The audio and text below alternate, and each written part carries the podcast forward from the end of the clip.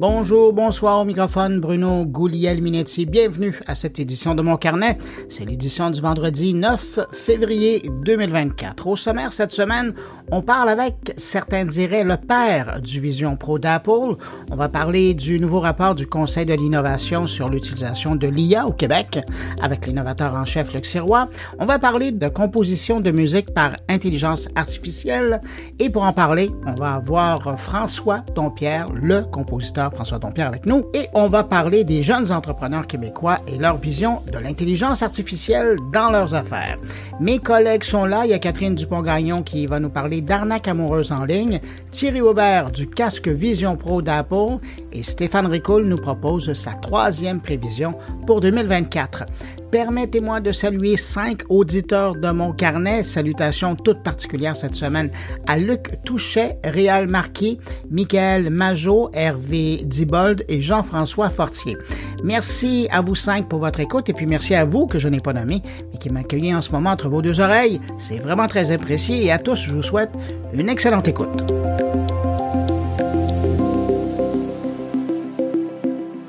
Mais avant d'aller rejoindre mon collègue Jérôme Colombin à Paris pour notre échange hebdomadaire, je voulais glisser un mot au sujet du décès de Jacques Duval, le chroniqueur automobile, pas le publiciste, un monsieur qui a été très important dans ma vie professionnelle. Depuis mon très jeune âge, j'ai beaucoup apprécié ce communicateur pour deux raisons. Il arrivait à vulgariser très bien le monde de l'automobile et surtout, il le faisait avec un vocabulaire de tous les jours en français de qualité, notre langue finalement pour parler de choses qui généralement étaient nommées dans la langue de Shakespeare. Lorsque j'ai commencé il y a 30 ans à parler de technologie, du numérique, je me suis toujours efforcé de trouver le mot juste ou le mot qui arrivait à expliquer un concept en français pour parler de cet univers dans lequel nous vivons aujourd'hui.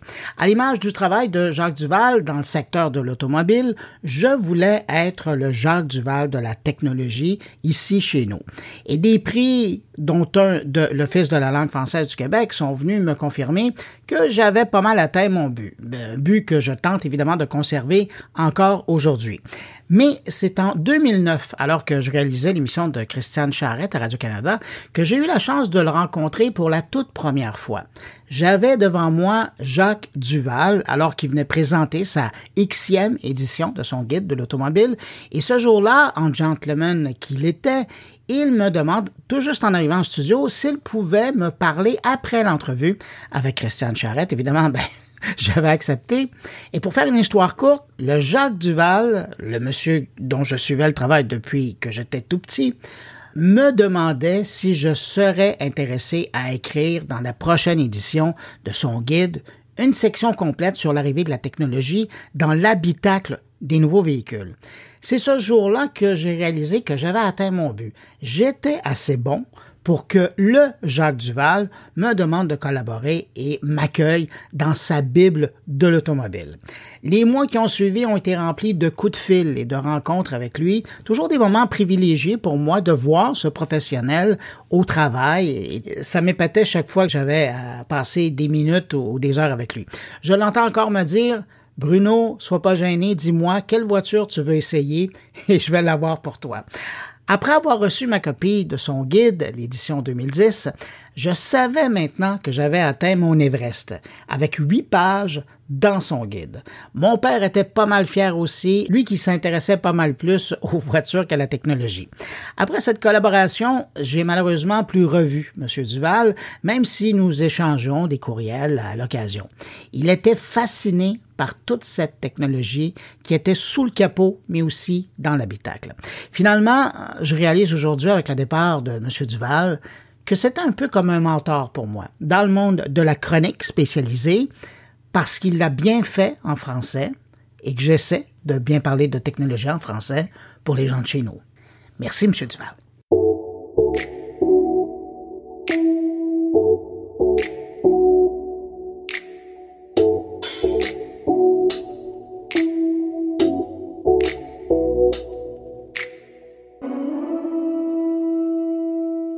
Sur ce, direction Paris pour retrouver Jérôme Colombin et notre échange hebdomadaire.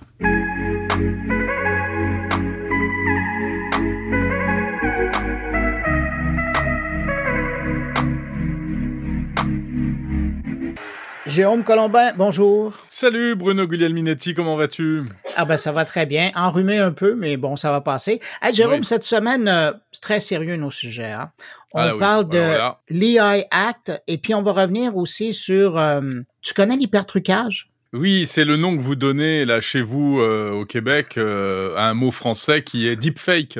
Oui, le mot français deepfake, évidemment, le mot que tout le monde connaît. Deepfake, que tout le monde connaît, bien sûr. Mais avant d'aller dans le deepfake ou l'hypertrucage, je veux te ramener au premier sujet, l'AI Act, qui est donc cette loi européenne qui fait pas l'unanimité et qui veut encadrer l'utilisation de l'intelligence artificielle sur votre territoire. Ouais, et avec euh, un moment un peu historique parce que bah, ça y est, euh, le projet dont on parle depuis de longs mois, euh, depuis l'année dernière, même avant, je crois, a été validé en fait. C'était le 2 février exactement. Donc enfin, les pays sont tombés d'accord. Alors le parcours législatif est pas terminé. Hein, il va y avoir encore un vote au Parlement en mars ou avril, etc. Mais apparemment, c'est déjà une une bonne étape. Et, tu sais, le commissaire européen Thierry Breton était tout content. Il a dit que c'était une première mondiale, voilà, etc. Alors c'est ça qui est intéressant, c'est ça on, on, pourra on peut en dire un mot sur qu'est-ce que c'est que c'est l'AI Act et ce qui a fait aussi un peu de bruit chez nous, c'est que en fait, eh bien, euh, il y avait de la tension, tous les pays n'étaient pas d'accord et notamment la France n'était pas d'accord avec ce qui était proposé. La France a essayé de, de faire un peu plier les autres pays, euh, la France avec l'Allemagne et l'Italie, mais ils n'y sont pas arrivés et donc euh, bah, c'est les joies du consensus à la fin, ils se sont pliés à la à la décision, quoi, en fait. Ouais. Mais est-ce que la France a toujours été en désaccord par rapport à cette démarche-là ou des éléments, ou c'est récemment avec tout le lobby qui a entouré euh, cette loi-là en France particulièrement? Alors, elle n'était pas euh, en désaccord avec le principe de la réglementation de l'intelligence artificielle, mais c'est euh, la manière de faire, en fait. Et euh, c'est vrai que jusqu'à au président de la République, Emmanuel Macron, eh bien, le, le, problème, c'était de dire attention, si on fait une réglementation trop stricte, ça va nuire aux startups françaises. Alors, c'est vrai qu'on a parlé de lobby, puisque la plus belle startup chez nous actuellement en France pour l'intelligence artificielle, c'est une entreprise qui s'appelle Mistral AI et qui a dans son euh, comité euh, principal, enfin euh, conseil d'administration, l'ancien ministre du numérique, Cédric O, qui a fait beaucoup de lobby. Mais j'ai l'impression qu'on a un peu ramené ça à un lobby pour une entreprise, mais en réalité, c'était pas que pour cette entreprise, c'était pour l'ensemble des startups présentes et futures qui risquaient et qui risquent de se retrouver avec trop de contraintes et notamment pour ce qu'on appelle les, les, les... alors c'est compliqué, on va pas rentrer trop dans le détail, mais les modèles de fondation c'est-à-dire vraiment les, les entraînements de base en fait. C'est-à-dire que tu as Google, OpenAI qui se sont entraînés un peu sans règles, et puis maintenant ceux qui vont entraîner leur modèle à partir de maintenant, ils auront des règles que n'avaient pas les autres. Donc euh, bah, c'est vrai que ça peut être déséquilibrant. Et d'ailleurs, c'est ça qui faisait sourire bien des gens. Tu te souviens, lors de la publication, il y a je dirais presque un an, euh, de cette fameuse lettre qui demandait un moratoire de six mois et un encadrement. Mais c'est exactement cette situation-là qu'il qui, qui voulait créer, parce qu'à partir de ce moment-là, il y avait tous les gros joueurs qui, eux, avaient déjà entraîné leur bête, et là, les nouveaux joueurs qui arrivaient dans le décor ben, devaient vivre maintenant avec des contraintes qui permettaient d'apprendre beaucoup moins rapidement leur nouvelle entité. Et voilà, on voit exactement. Tout à fait raison le jeu a marché et puis voilà où on se retrouve. Autre sujet que je voulais aborder avec toi parce que là, il y a un angle européen, américain, euh, canadien, même québécois, c'est l'hypertrucage. L'hypertrucage. Ben oui, habitue-toi à dire ce mot-là. c'est joli, oui, oui, oui. Dans tes cocktails, tes 5 à 7 euh, parisiens, ça va, ça va bien passer. et, donc, euh, avec cette histoire de Taylor Swift qui a été pris là-dedans, on est en train de voir une vague d'intérêt de la part des élus un peu partout sur la planète de faire passer ou d'encadrer ou de, légiférer dans le domaine. Ben, ce qui est rigolo, c'est que c'est euh, de votre côté, euh, alors surtout sur le côté euh, continent nord-américain, parce que c'est les États-Unis qui les premiers ont parlé de, réglementation et de pénalisation du deepfake, de libertrucage, c'est ça? Oui, ben entre autres, il y a quatre euh, sénateurs américains qui ont amené un projet de loi. Bon, là, ça doit être, ça doit passer par euh, le canal euh, législatif, là, mais j'ai hâte de voir ce que ça va donner. Puis au Canada, la même chose. Hein. Il y a des grosses discussions par rapport à une nouvelle loi qui va encadrer les méfaits qui sont faits en ligne avec les nouvelles technologies. Mm. Et là, on est en train de parler de l'intégration des, des, des fakes ou des hypertrucages là-dedans. Mais faut toujours rappeler aux gens qui nous écoutent qu'il y a quand même des lois qui existent aujourd'hui qui peuvent permettre de sauver des victimes de la chose. Et euh, mais donc c'est ça. Alors c'est mmh, c'est une situation qui était là auparavant, mais on a comme l'impression que l'histoire de Taylor Swift a comme cristallisé. Et là, comme c'est arrivé à une grande vedette, ben, il y a des gens qui sont réveillés. Ben, c'est souvent comme ça. Hein. Euh, le numérique euh, crée des, des, nouveaux problèmes qui en fait sont pas si nouveaux que ça souvent. Et alors sur le fait d'en faire des, des délits, eh ben c'est marrant parce que ça a fait tache d'huile, mais pour une fois c'est dans l'autre sens. c'est sorti d'abord aux États-Unis et ensuite en Europe, puisque ça y est, l'Europe également a, décidé qu'elle allait intégrer des deepfakes dans une, directive qui concerne, qui était déjà en préparation, qui concerne les violences faites aux femmes. Donc, euh, on n'aura plus le droit d'envoyer. Alors, interdiction d'envoyer des deepfakes pornographiques non consentis. C'est-à-dire que si toi, tu veux te créer ton petit personnage dans une situation euh, rocambolesque, tu as le droit. Hein. Mais en revanche, t'as pas le droit de le faire avec quelqu'un que tu connais et puis surtout le rendre public. Il y a même autre sans sa permission du moins. Sans sa permission, exactement. Il y a autre chose. Il y a. Est-ce que tu connais le cyberflashing? Non, ça je connais ah, pas. Eh ben le cyberflashing, qui est un autre mot français, hein, bien sûr, qui euh, en fait c'est le fait d'envoyer une image sexuelle non sollicitée. Alors pas une fausse, mais euh, une fausse ou une vraie d'ailleurs. Ah, ça ressemble à chat roulette ça à l'époque. Ouais ouais, puis c'est les fameuses, tu sais, enfin c'est apparemment c'est des des des il y a des femmes qui reçoivent régulièrement des, des, photos de sexe masculin. Les Et donc ça, ça va être légiféré en Europe. Et ça va être légiféré également. C'est dans les tuyaux. Mais moi ça me pose une question parce que je me, enfin, je me posais la question du coup suite à ça, il y, a, pas très longtemps, je me dis mais euh, est-ce que sur cette histoire de euh, hyper trucage, euh, on va aller plus loin parce qu'aujourd'hui c'est les images pornographiques, mais demain ça pourrait être les deepfakes euh, diffamatoires, insultants, désinformants, etc. Un homme politique, je regardais là juste avant qu'on se parle, un deepfake d'un homme politique français très connu dont je tairai le nom, et je me dis tiens mais lui s'il a envie de s'énerver, de porter plainte, est-ce qu'il peut le faire?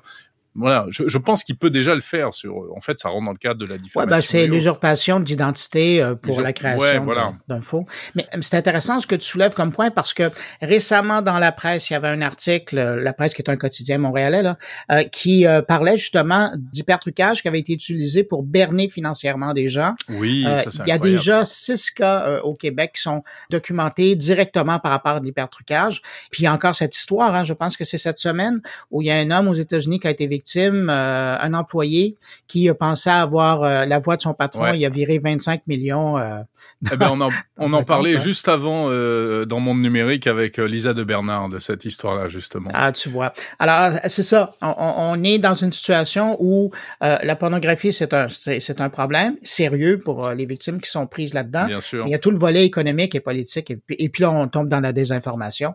Alors, c'est, ça va être intéressant de voir si c'est légiféré correctement. Voilà. Bah écoute, voilà pour notre petite euh, conférence juridique à deux voix. Euh, je propose qu'on fasse un séminaire la semaine prochaine et qu'on en reparle, hein, mon cher Bruno. De bah, ton côté, de quoi tu nous parles? Eh ben oui, alors moi j'ai interviewé une députée qui s'appelle Mireille Clapeau, qui dirige, un, enfin qui, qui est à la tête d'une commission qui réfléchit à plein de sujets liés aux télécoms, à Internet, etc. Et qui a pondu, enfin elle avec toute la, la commission, des recommandations pour la régulation. Parce qu'on dit la régulation, la régulation c'est très bien, mais ensuite, euh, lorsque euh, l'Europe aura fixé le cadre, il va falloir rentrer un peu plus dans le détail et euh, savoir exactement ce qu'on fait, ce qu'on interdit, ce qui est dangereux, ce qui est, ce qui ne l'est pas etc. Ça pose des tas de questions et notamment en France, il y a un sujet qui commence à, devenir, de plus en plus sensible, c'est celui des droits d'auteur. Parce que l'entraînement des modèles d'intelligence artificielle doit se faire à partir de contenus, des tableaux, des articles, des livres, des, etc. Et euh, du coup, ça revient à aspirer tous les tous ces contenus-là. Et on a parlé d'ailleurs ensemble il y a pas longtemps du New York Times qui avait décidé de vendre ses articles à OpenAI. Donc voilà, on en parle avec Mireille Clapeau. Et puis, euh, bah, je vais en fait diffuser une interview dont je t'ai déjà parlé la semaine dernière, mais, mais j'ai pas pu la passer parce que j'avais tellement de, de, choses que j'ai été obligé de la sacrifier. C'est Claudia Cohen, journaliste au Figaro, qui a enquêté sur cette histoire de d'assistants euh, virtuels et d'amis virtuels et des relations qu'on peut entretenir avec euh, les IA, les IA conversationnelles en fait. Voilà, donc ça passe cette semaine dans Monde Numérique. Et puis je parle aussi de décarbonation avec EDF et les technologies au service de l'environnement. Bon, ben, la planète te remercie. Moi, je te remercie aussi. Je salue tes auditeurs et je te dis à la semaine prochaine. salut Bruno, salut à tous tes auditeurs également et à la semaine prochaine. Bye. Retour de ce côté-ci de l'Atlantique pour aller rejoindre un homme qui est à la genèse du fameux casque Vision Pro d'Apple euh, qui vient tout juste d'être lancé, Bertrand Nepveux. Lorsque je l'ai rencontré en 2017, j'ai l'impression d'être dans mes souvenirs aujourd'hui, lorsque je l'ai rencontré en 2017, il était dans un corridor d'hôtel à Las Vegas pendant le CES et il tentait avec ses collègues de Virvana d'attirer l'attention des journalistes techno qui étaient là pour le CES, mais eux, ils avaient leur casque totem, c'était nom du casque, qui faisait à la fois la réalité augmentée et la réalité virtuelle. Quelques mois après cette rencontre, plus tard, c'est Apple qui achetait l'entreprise pour une trentaine de millions de dollars américains, selon l'information qui circulait à l'époque. Après cette acquisition, lui et une partie de l'équipe de Virvana ont déménagé en Californie pour travailler chez Apple et aider l'équipe de Tim Cook à développer le Vision Pro. Sept ans plus tard, le casque est dans ses mains et dans les mains de 200 000 utilisateurs et on prévoit d'ailleurs qu'il y aura plus de 600 000 personnes qui l'auront sur leur tête d'ici la fin de l'année. Donc sept ans plus tard, comment il voit ça, Bertrand Neveu? On va le rejoindre à l'instant. Il est en déplacement à l'arrière de Uber et il nous attend bien patiemment. Bonjour Bertrand Neveu. Bonjour Bruno. Sept ans plus tard, comment on se sent quand finalement on voit euh, son bébé, qu'on le tient dans ses mains? Ben, grande fierté, puis aussi un soulagement aussi, là, parce que il y avait beaucoup, beaucoup, beaucoup de problèmes techniques à régler pour arriver euh, au niveau qualité Apple. Donc, c'est sûr qu'il y a eu beaucoup de politique, c'est sûr, pour, pour lancer le produit. Fait que le, fait que ça soit finalement en magasin, puis que j'ai pu euh, tout comprendre, le cycle de vente, l'onboarding, c'était très émotif. C'était un beau moment. Ben, justement, comment tu te sentais quand euh, tu es rentré dans la boutique Apple euh, aux États-Unis pour venir, pour venir l'acheter? Ben, je savais que ça allait être émotif, mais je m'attendais pas que j'allais avoir euh, les larmes aux, yeux, là, parce que c'est comme si je me suis tout rappelé les, les sacrifices qu'on a dû faire pour se rendre là. Fait que c'est sûr que. Mais, tu sais, puis il y a quelqu'un aussi qui m'a. Un des employés là-bas m'a reconnu qui a été quand même une, grande surprise. je pensais pas, je pensais pas me faire reconnaître. Que euh, non, ça a été puis puis aussi euh, c'était impressionnant de voir comment euh, comment la démo a, été bâtie. Puis je peux comprendre que mettons, tu sais, nous on comprend tout le, le processus qui a été en arrière, mais pour Monsieur, Madame, tout le monde, le fait de pouvoir avoir une expérience un petit peu hors du commun, ben là, ils vont pouvoir, même s'ils ne pourront pas se l'acheter peut-être au début à cause du prix prohibitif, euh, mais de juste pouvoir avoir un euh, glimpse of the future, ben, c'est quand même euh, très, très plaisant. À travers ces sept ans-là, est-ce que tu as eu un doute à un moment donné que ça verrait le jour? Plusieurs fois, c'est sûr. autant chez Virvana, cette fois, on ne savait pas comment faire la paye. Donc, c'est sûr que c'est passé proche plein de fois que que ce jour-là n'arrive pas. Puis chez Apple, euh, sans rentrer dans, dans les détails, euh, mais il y, a eu, euh, y a eu des moments où c'était loin d'être certain qu'on allait lancer le produit. Évidemment, sept ans sont passés. Toi, avec tes collègues chez Virvenant, vous aviez une vision de ce que ça allait être en tout cas, quand vous l'avez présenté aux journalistes, quand vous avez, même quand vous les avez présentés aux gens d'Apple, aujourd'hui, ce que Apple propose aux clients, est-ce que c'est là où tu espérais que ça soit comme produit? Oui, je pense que la beauté du, software, c'est que ça, ça, évolue rapidement. je crois qu'aujourd'hui, ils ont déjà lancé leur nouvelle version du Persona, tout ça. C'est moi, ce qui était le plus important, c'était que le, le hardware soit à la hauteur. Euh, puis il. Euh, c'était.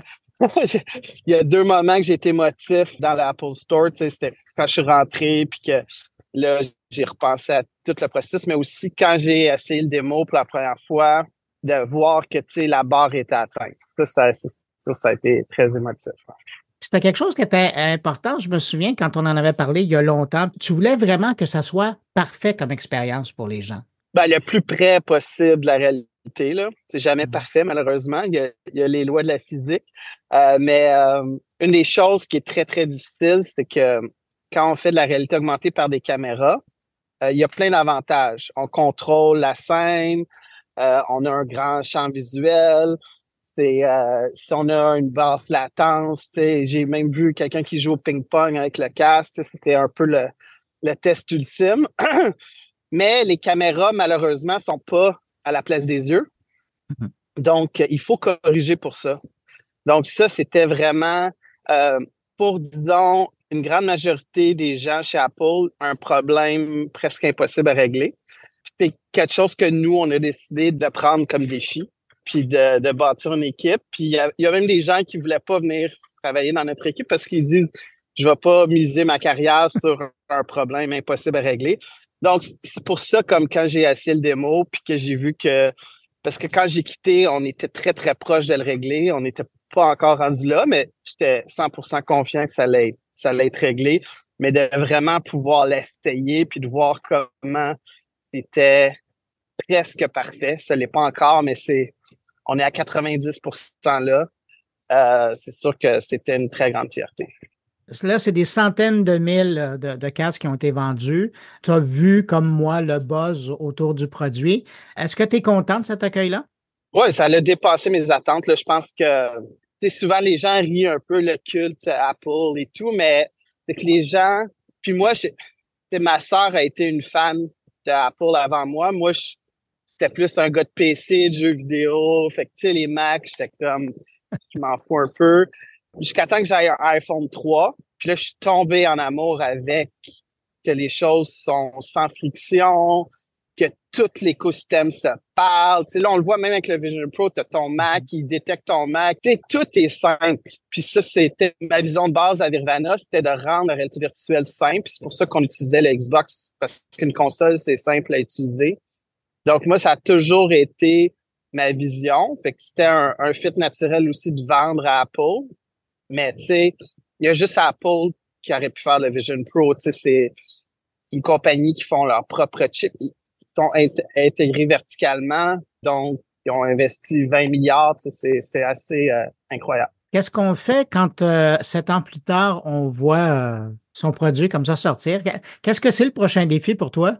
Comme j'ai dit, on est au début du nouvel ère, puis là, il reste toutes les expériences à bâtir.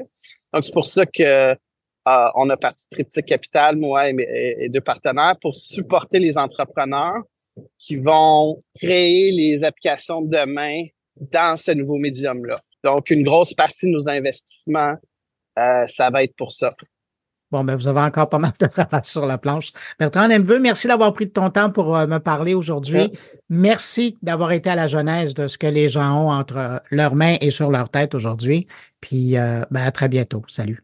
Merci, Bruno. Bye bye.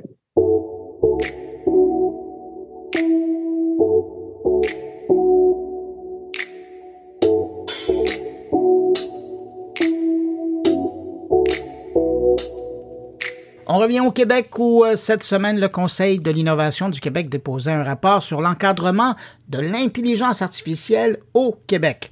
12 recommandations, 25 sous-recommandations pour donner des grandes orientations de l'IA responsable et éthique chez nous. Pour revenir sur euh, les grandes lignes de ce rapport, j'ai rejoint un peu plus tôt l'innovateur en chef du Québec, Luc Serrois. Voici notre échange. Luc Serrois, bonjour. Bonjour Bruno. Heureux que ce rapport soit déposé? Ben oui, hein, c'était tout un effort euh, collectif, puis d'être, euh, d'en être le porte-parole, puis d'avoir ensemble arrivé à, une vision commune, hein, parce que tu peux imaginer qu'on avait beaucoup de débats, beaucoup d'opinions, euh, sur tout le spectre là, de qu'est-ce qu'il faut faire avec l'IA, qu'est-ce qu'il faut faire pour euh, les mesures à prendre.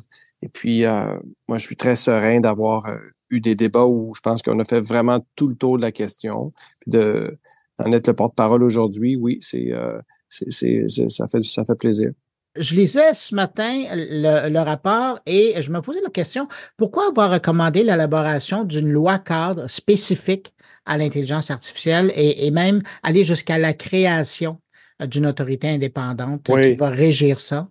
Oui, puis ça, a peut-être été euh, un, des domaines qui, suscitait le plus de questions parce que parce que les lois actuelles s'appliquent. C'était mm-hmm. ça aussi. Donc, tout, tout l'ensemble des lois, ils ont toutes été revisées par euh, des juristes dans l'équipe, euh, des chercheurs pour assurer, faire le tour. Puis M. Kerr aussi a souligné comment, au sein même du ministère, eux avaient fait, l'exercice ah en profondeur. Fait qu'on on aurait pu dire les, les lois actuelles s'applique. Donc, est-ce qu'on a vraiment besoin?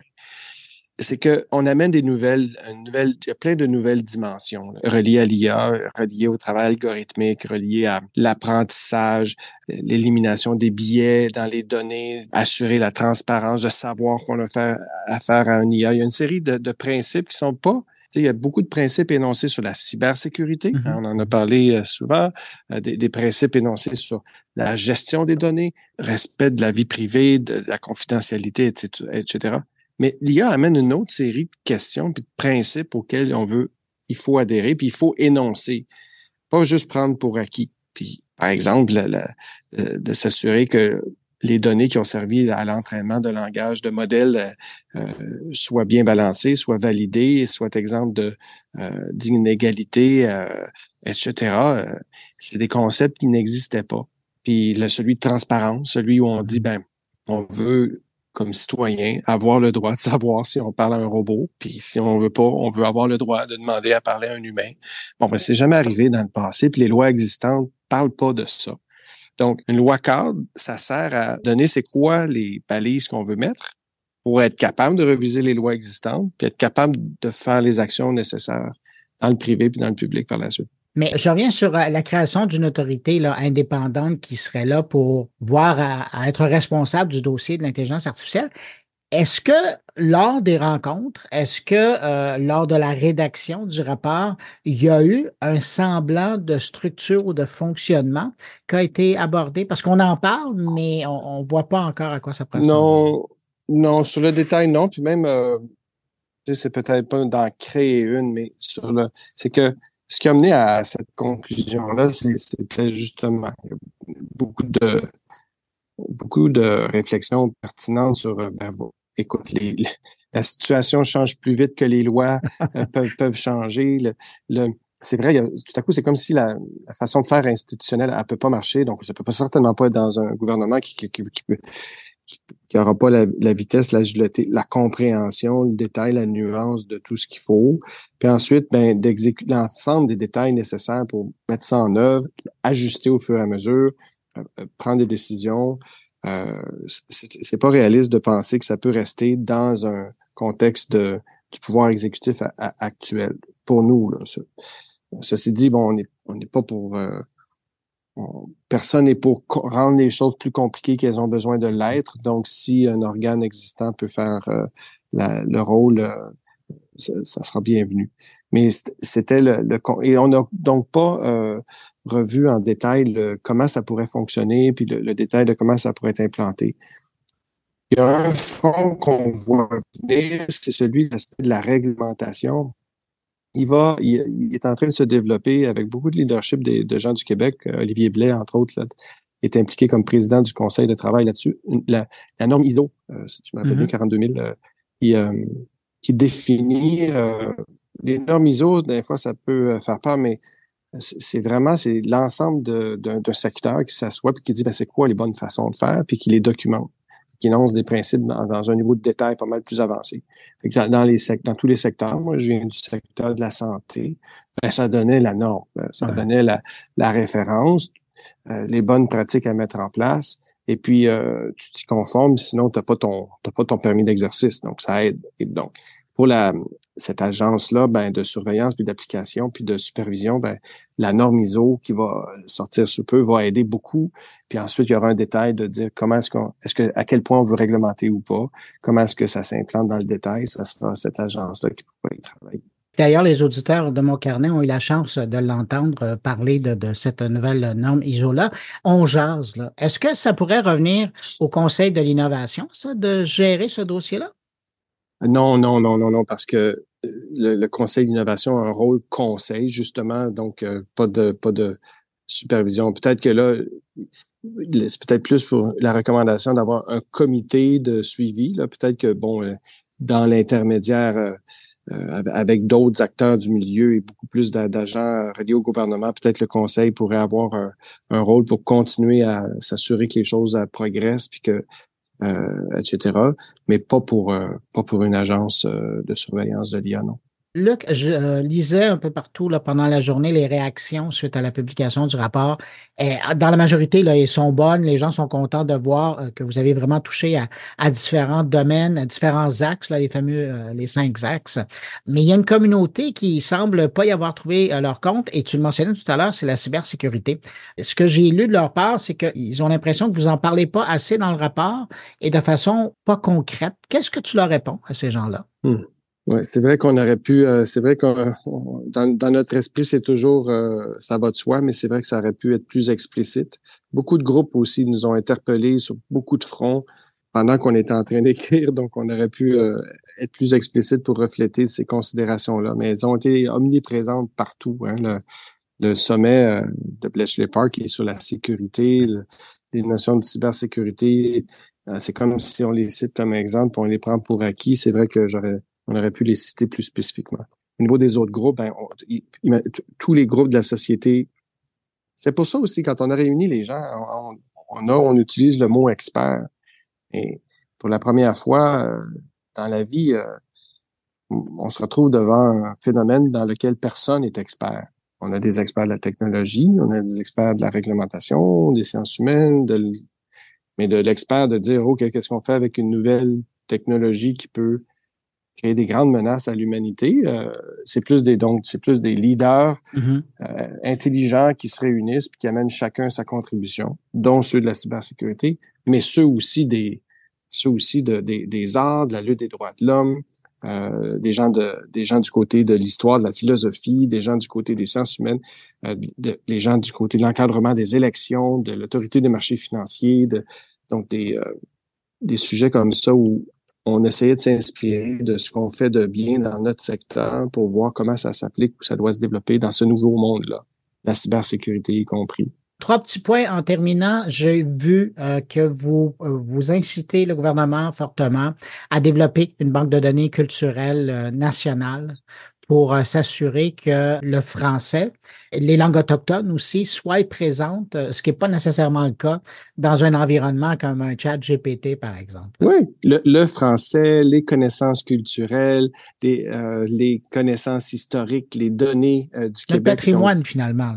Notre, patrimoine, eh oui, c'est bien dit. Et que oui, on est très emballé par cette notion-là, puis beaucoup, on, on, on s'y rallie avec un, beaucoup d'enthousiasme. On avait un petit peu la, la, la Suède euh, pointée euh, dans cette direction-là avec un projet semblable, mais pour nous, à cause de leur identité culturelle éminemment distincte, mm-hmm. et, et, pour nous, ça résonnait énormément. Puis imagine tous les acteurs potentiels déjà en branle qui sont les gardiens de, de, de nos répertoires culturels, nos archives nationales, imaginer qu'est-ce qu'on peut comment on peut revitaliser, refaire, revivre tous ces éléments-là du passé pour les actualiser, les rendre accessibles, les faire, euh, les faire nous retoucher euh, d'une façon qui n'était pas possible auparavant. Hein, puis ça revient à la découvrabilité de la culture québécoise par le biais de ces choses-là. Pendant qu'on est dans le monde qui, qui est connexe à l'éducation, j'ai bien aimé de voir euh, la littératie numérique et celle de l'IA euh, être mentionnées dans votre rapport parce que c'est important. C'est, d'une part de, conscientiser la population actuelle, mais c'est de préparer toute la nouvelle génération. Là. Oui, ben la notion d'éducation, de, éducation-formation, tout ce spectre-là, c'est un grand spectre parce que l'éducation de la, de la plus jeune enfance euh, jusqu'à la, la, la, requalification des employés en fonction et tout ça, tout ce spectre-là là, doit être touché.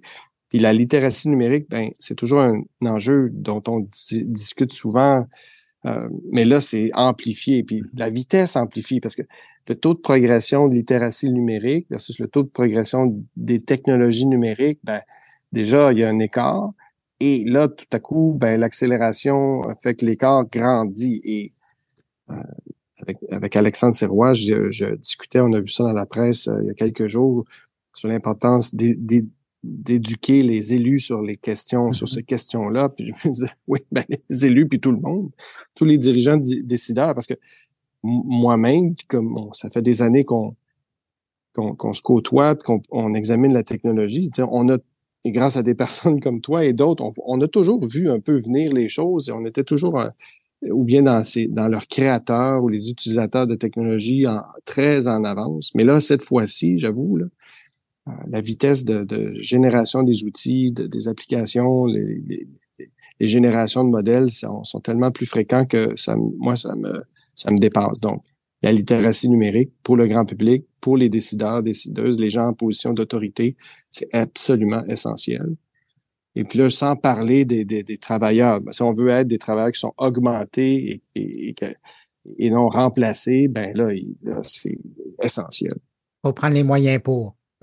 Puis, as-tu remarqué aussi, euh, on parle de compétences technologiques, donc littératie numérique, mais c'est des compétences humaines aussi. Parce que plus que jamais, la première compétence humaine, on dit, ah, il faut développer l'esprit critique. Bon, à part cette phrase-là, là, OK, mettons, là, OK, là, on est tous d'accord. Mais là, l'ampleur de la de, qu'est-ce que ça veut dire, ça, d'être capable d'éduquer euh, des générations de gens sur un esprit critique par rapport à l'information.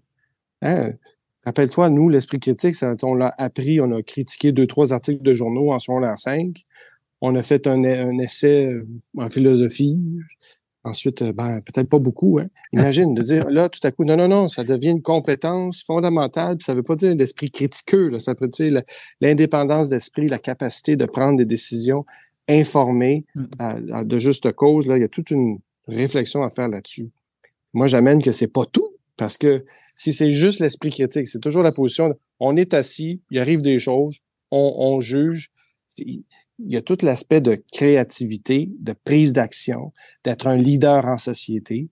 Ça, c'est des compétences humaines, d'être un agent de changement. Comment on met des gens en mouvement, comment on travaille ensemble, comment on, est des professionnels euh, dans un domaine, comment on devient influent? Ben là, c'est des compétences humaines qu'on apprend dans la vie par l'expérience, mais là, tout à coup, qui deviennent celles qui sont notre privilège comme humanité et qu'il faut vraiment maîtriser. Mais c'est tellement drôle que tu dises ça parce que la semaine passée, j'étais à Trois-Rivières et je parlais à des enseignants et je leur disais que l'éducation, en guillemets, traditionnelle, n'a jamais été aussi importante qu'à l'heure de l'intelligence artificielle. Parce que c'est basé là-dessus que les citoyens de demain ou d'aujourd'hui vont être capables de prendre des décisions à savoir si c'est vrai ce qu'ils voient, si c'est euh, et même où ils veulent aller. Ils doivent avoir une base et c'est celle qu'on doit enseigner en plus maintenant de leur développer leur sens critique pour les aider à, aller plus loin. ben oui. Luc, je vois ton temps passer, mais je veux absolument te poser une question. C'est avec grande surprise que j'ai vu apparaître dans le rapport cette idée d'avoir un CERN de l'intelligence artificielle et vous poussez dans le sens que euh, le Québec soit un des joueurs qui soit impliqués dans le développement d'un lieu comme celui-là. Oui, hein, oui le, CERN, c'est un grand centre de recherche sur les particules euh, installé en Suisse, dans une grande infrastructure qui est nécessaire. C'est comme une station spatiale où ah, des nations se donnent une structure pour faire des travaux autrement impossibles. D'où l'analogie, mais ça s'arrête là. Là, l'idée, c'est de dire, écoutez, là, on ne peut pas utiliser les puissances de calcul situées dans d'autres nations, bon, chez nos voisins américains ou dans des endroits moins réputés. Il faut être capable de développer nous-mêmes euh, nos propres modèles de langage avec la puissance de calcul, les entraîner. Et donc, ça prend ces choses-là chez nous. On propose qu'une infrastructure comme celle-là soit installée dans un endroit où l'énergie est verte, où le, où le froid peut être mis à contribution, pour être capable de servir nos besoins au Québec, mais ceux des autres nations qui peuvent pas avoir accès à ces technologies-là. D'où l'idée d'une station spatiale euh, internationale de l'IA installée parquée dans le Grand Nord chez nous. Mais, mais, ça, ça passe justement par l'augmentation de la puissance de calcul. Et ça, ça veut dire carrément physiquement là, une installation qui permettrait aux chercheurs, aux institutions, aux organisations d'avoir accès à de la puissance informatique pour arriver à, à moudre toutes ces données. Exactement.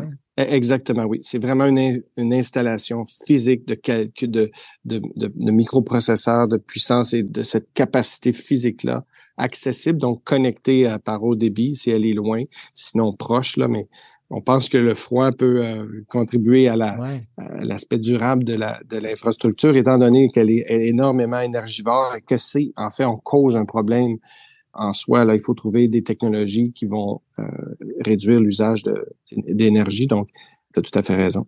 Ouais, c'est intéressant parce que ça amène la question sous-jacente. Ça, permet au Québec d'être souverain dans ses outils de calcul et de développement informatique, ce qui n'est pas banal non plus, parce que là, à l'heure actuelle, on dépend de tout le monde. Oui, puis on paye, on paye, puis on fait la file. Oui, exactement. L'image est très bonne. Luc Sirois, euh, j'invite les gens qui veulent en savoir plus sur le rapport d'aller faire un tour sur le site du Conseil de l'innovation. Euh, sinon, je vais mettre un lien là, sur euh, la page de l'émission sur mon carnet, un lien directement vers une page où on retrouve le rapport, mais aussi tous les documents qui ont été publiés parallèlement au rapport. Comme ça, si vous voulez faire une tête, là, tout est là et creuser parce que justement, c'est des recommandations de haut niveau. certains pourraient dire, ben voyons, c'est assez simple de dire il faut augmenter la littératie numérique. On a travaillé un an pour dire ça. Mais on va aller voir le travail qui creuser vraiment. Oui, il y a énormément de, détails puis de considérations. Puis chacun des leaders de chacun des secteurs continue dans leur domaine. Du côté de l'emploi, évidemment l'éducation, de la santé, euh, du côté de l'énergie. Chacun continue à approfondir. Puis ça, ça donne une vue d'ensemble pour le gouvernement. Luc Sirois, innovateur en chef du Québec, merci d'avoir pris du temps pour répondre à mes questions. C'est toujours un plaisir de t'avoir euh, à mon micro. Ben, J'espère que tu sauras te reposer un peu parce que ça fait un an que je te vois courir le marathon. ça me fera plaisir. C'est un Ironman. Oui, je vois ça. Au revoir, Luc. Merci beaucoup.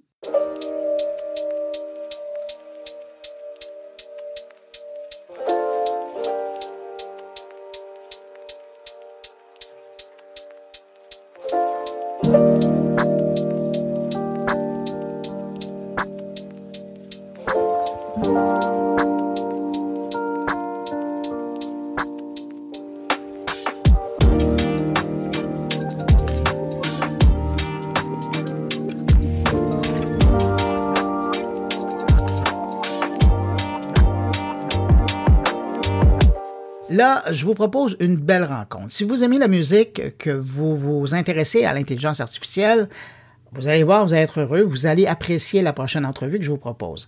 C'est une discussion que j'ai eue avec le compositeur François Dompierre récemment au sujet de l'intelligence artificielle qui compose la musique.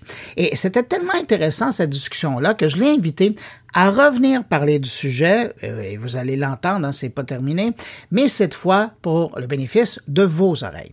François Dompierre, que j'aime affectueusement appeler Maestro Dompierre, ça fait longtemps qu'il compose et dirige des orchestres. Il a travaillé avec l'Orchestre symphonique de Montréal, celle de Québec, l'Orchestre métropolitain. Il a endisqué sur étiquette Dutch Gramophone. C'est à lui qu'on doit la musique de films comme Stardom, Jésus de Montréal, La Passion d'Augustine, Le Matou, Bonheur d'occasion. J'arrête là parce que la liste est tellement longue, j'en aurai jusqu'à demain. Et le fameux, d'ailleurs, le fameux slogan publicitaire On est 6 millions, faut se parler, c'est aussi François Dompierre. Donc, pour poursuivre cette discussion sur l'intelligence artificielle qui compose de la musique et connaître le point de vue d'un grand compositeur de chez nous, on rejoint à l'instant chez lui François Dompierre. Bonjour, maestro Dompierre. Bonjour, Bruno.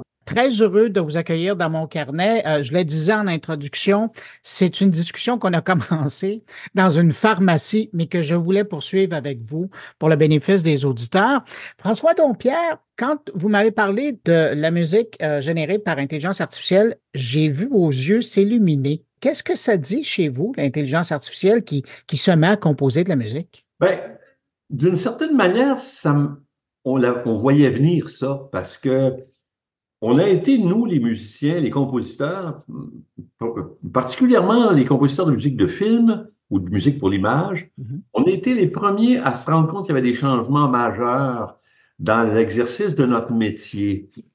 Euh, parce que dans le fond, l'intelligence artificielle, on s'en est servi, nous autres, à partir des années 80-85, avec l'émergence des, des, des, sons virtuels. Ça en est de l'intelligence artificielle. Ça en est d'une manière euh, je me souviens très bien que j'avais un le, premier, premier instrument que j'ai eu qui était vraiment euh, efficace, c'était le Kurzweil, qui, qui émettait des, euh, vraiment des, des, sons, nous autres, on trouvait ça prodigieux, des sons de, de violon, des sons de contrebasse, des sons de tout. Et j'ai fait beaucoup de musique de film avec ça dans les années 80, 85, 90. Ce qu'on appelle des synthétiseurs. Hein? C'était un synthétiseur, carrément. C'était, oui, c'est un générateur de son virtuel, c'est un synthé, en même temps un synthé, donc il y avait toutes sortes de sons, des sons carrément électroniques, mais des sons d'imitation aussi, des mm-hmm. sons euh, de, l'échantillonnage numérique. Exactement. Littéralement. Et euh, je me souviens que ma mère, qui est une musicienne, était venu à la maison euh, dîner et j'ai dit, écoute, j'ai quelque chose à te montrer. je m'étais mis à lui faire des improvisations euh, de cordes, euh, tu sais, de, mais à, quatre, voix, avec mes mains, euh, en jouant vraiment des accords.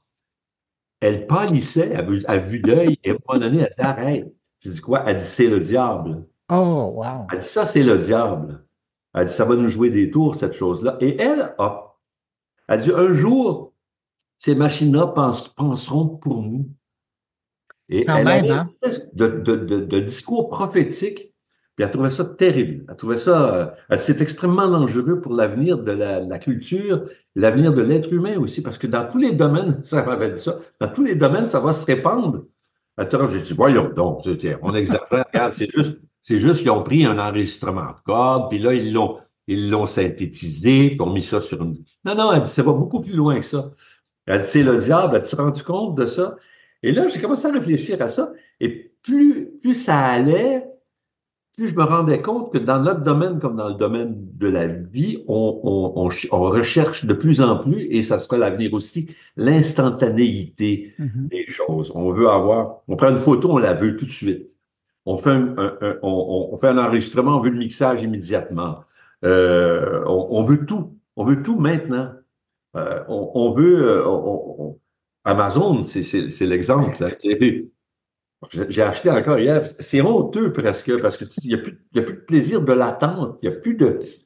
Hier, euh, je, finissais l'enregistrement, un enregistrement très important pour moi avec un grand orchestre euh, euh, à la Maison Symphonique. Et le, l'ingénieur de son, enfin le, réalisateur, le preneur de son, qui, qui, avait, qui avait fait tout ça tout, pendant deux jours. Alors, je lui demande Excuse-moi, est-ce que je peux avoir une copie du mixage demain? Il dit non. Il faudra que tu attendes jusqu'au 20 février. Quoi? Le 20 février? J'étais, j'étais vraiment, euh, j'étais consterné parce que c'est, je, voulais avoir tout de suite ce que je venais d'entendre en enregistrement. Non, non, laisse-moi le temps de me faire un beau montage. Prends ton temps. je me suis, je suis victime de ça comme tout le monde, en fait. Puis on est tellement ailleurs. Mais là, je veux revenir sur quelque chose que vous m'avez partagé. C'est un enregistrement d'un grand orchestre. Ça a été euh, composé par euh, une firme luxembourgeoise, AIVA, qui se spécialise, il hein, faut le dire, dans la formation d'intelligence artificielle depuis 2016 en musique classique. Ce que vous m'avez envoyé, ça venait, c'était une captation qui était disponible sur YouTube, donc peut-être pas le meilleur enregistrement, mais quand même, ça donne une idée de la chose. Et on entend une œuvre classique qui est présentée dans une salle, dans une grande salle de spectacle. C'est quand même bluffant qu'on soit rendu là. Oui, c'est bluffant, tout à fait. Alors, ce qui est arrivé, c'est que, bon, comme je vous dis, nous, en, depuis 80, des années 80, on a travaillé sur du virtuel. Donc, nous autres, on composait avec des sons qui étaient un, produit d'intelligence artificielle embryonnaire, hein, à l'époque. Donc, c'était ça. Mais là, c'est l'inverse, effectivement, comme vous le dites, qui se produit, c'est qu'on demande à la machine d'écrire une œuvre musicale qui va être éventuellement jouée par des, vraies personnes, des musiciens d'orchestre symphonique, avec un chef d'orchestre. Donc, la partition qui sort de ça est une ouverture dans le cas qui nous occupe, dans le cas de, la principauté du Luxembourg. Euh, c'est une partition, c'est une ouverture d'une dizaine de minutes euh, qui a été composée par l'intelligence artificielle, et qui est jouée par ces musiciens-là. Et c'est très bluffant, comme vous le dites à l'écouter quelquefois, c'est un peu redondant et un peu, un peu plat. C'est comme, il n'y a pas de défaut, il n'y a pas d'erreur d'harmonie, pas d'erreur de contrepoint, il n'y a pas d'erreur rythmique, il n'y a aucune erreur en fait. Mais souvent, on se rend compte que ce sont les petites erreurs dans une partition d'un compositeur qui rendent la chose intéressante. Euh, et, qui, qui rendent, c'est la vie, ça l'espèce de, de, de, petit côté, petit côté probable ou le petit Alors ça, c'est, euh, il n'y en a pas dans, dans cette partition-là. Ça, c'est une partition lisse, absolument lisse et un peu ennuyeuse, à mon avis. Mais en fait, ce que l'intelligence artificielle a fait dans ce cas-là, c'est ce que nous faisons tous les compositeurs d'une manière véritable, c'est qu'on se sert de notre background, nous, musical, pour composer.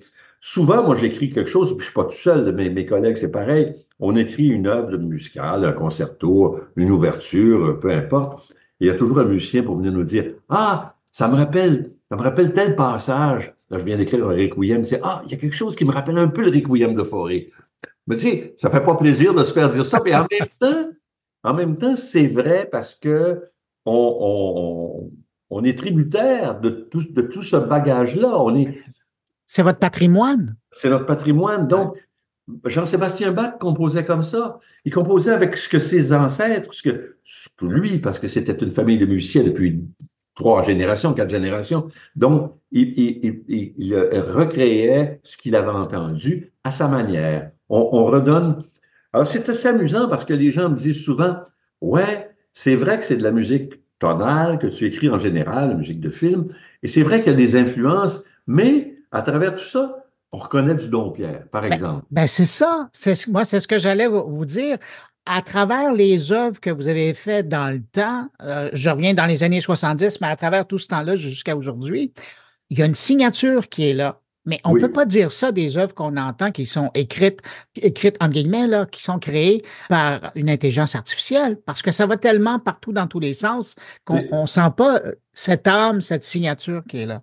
Non, on se dit, ça peut être, bon, euh, c'est une écriture qui ressemble à celle de Mahler, par exemple, ou qui ressemble à celle de, de n'importe qui, tu sais.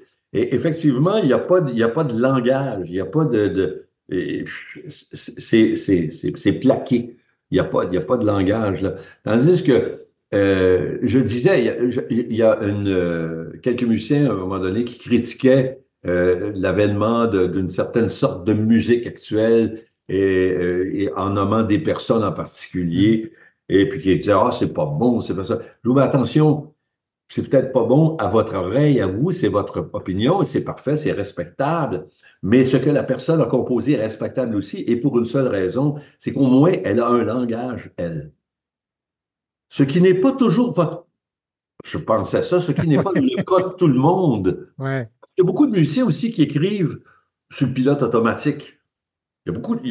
L'inverse est également vrai. L'intelligence artificielle peut écrire une œuvre comme une intelligence artificielle, bien sûr, mais certains compositeurs peuvent écrire aussi comme l'intelligence artificielle, c'est-à-dire ah, ah, ah, de manière neutre. Ça arrive dans le cas de beaucoup de jazzmen. Souvent, on peut pas, on peut pas reconnaître le, langage d'un compositeur de musique de jazz parce que les riffs sont plus simples et ça, c'est, ça répond à des codes extrêmement mm-hmm. précis. Donc, un blues reste un blues, euh, bon, qui soit joué par Pierre, Jean ou Jacques.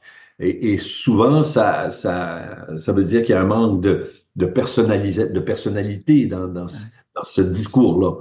Mais dans le cadre d'une œuvre qui serait proposée par une intelligence artificielle, est-ce qu'on peut vraiment parler d'une composition ou est-ce qu'on parle d'un collage? Je ne connais pas assez le fonctionnement de l'intelligence artificielle pour répondre à ça de façon précise, mais c'est une sorte de. C'est un. Plutôt qu'un collage, je dirais que c'est un amalgame. C'est plus vague un peu. Euh, on dirait que ce, qui, à mon avis, doit se faire, c'est que l'intelligence artificielle absorbe 25 euh, 000 sortes de langage et il en ressort, selon le style qu'on lui demande de, faire, quelque chose qui, va, aller puiser à toutes ces racines-là.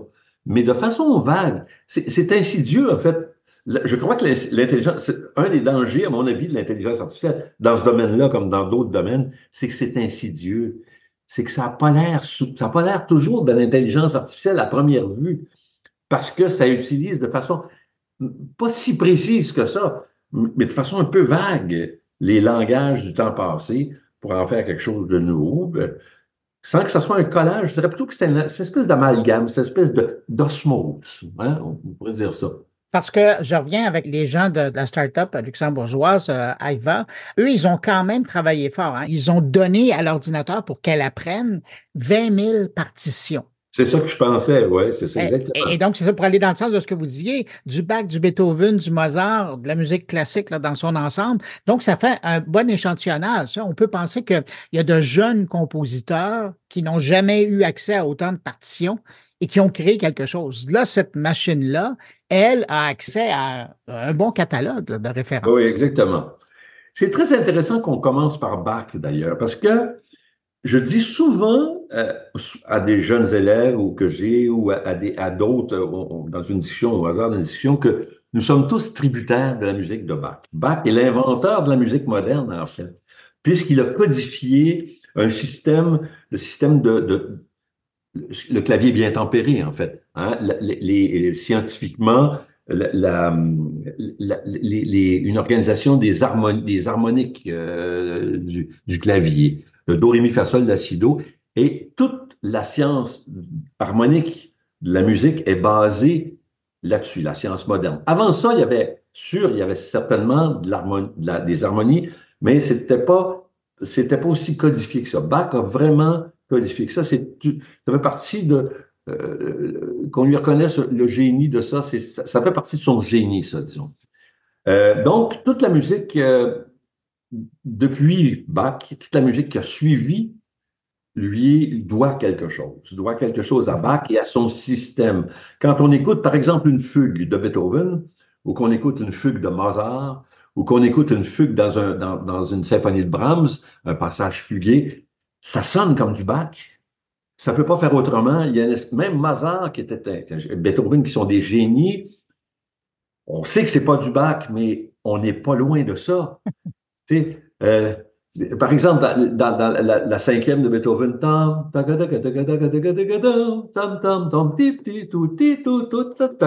et le fait, ça, on dirait, ça pourrait, ça, pourrait être du bac.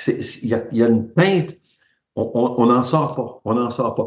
Et c'est vrai pour, si on étend ça, c'est vrai pour toutes sortes de, de, de, de musique par la suite.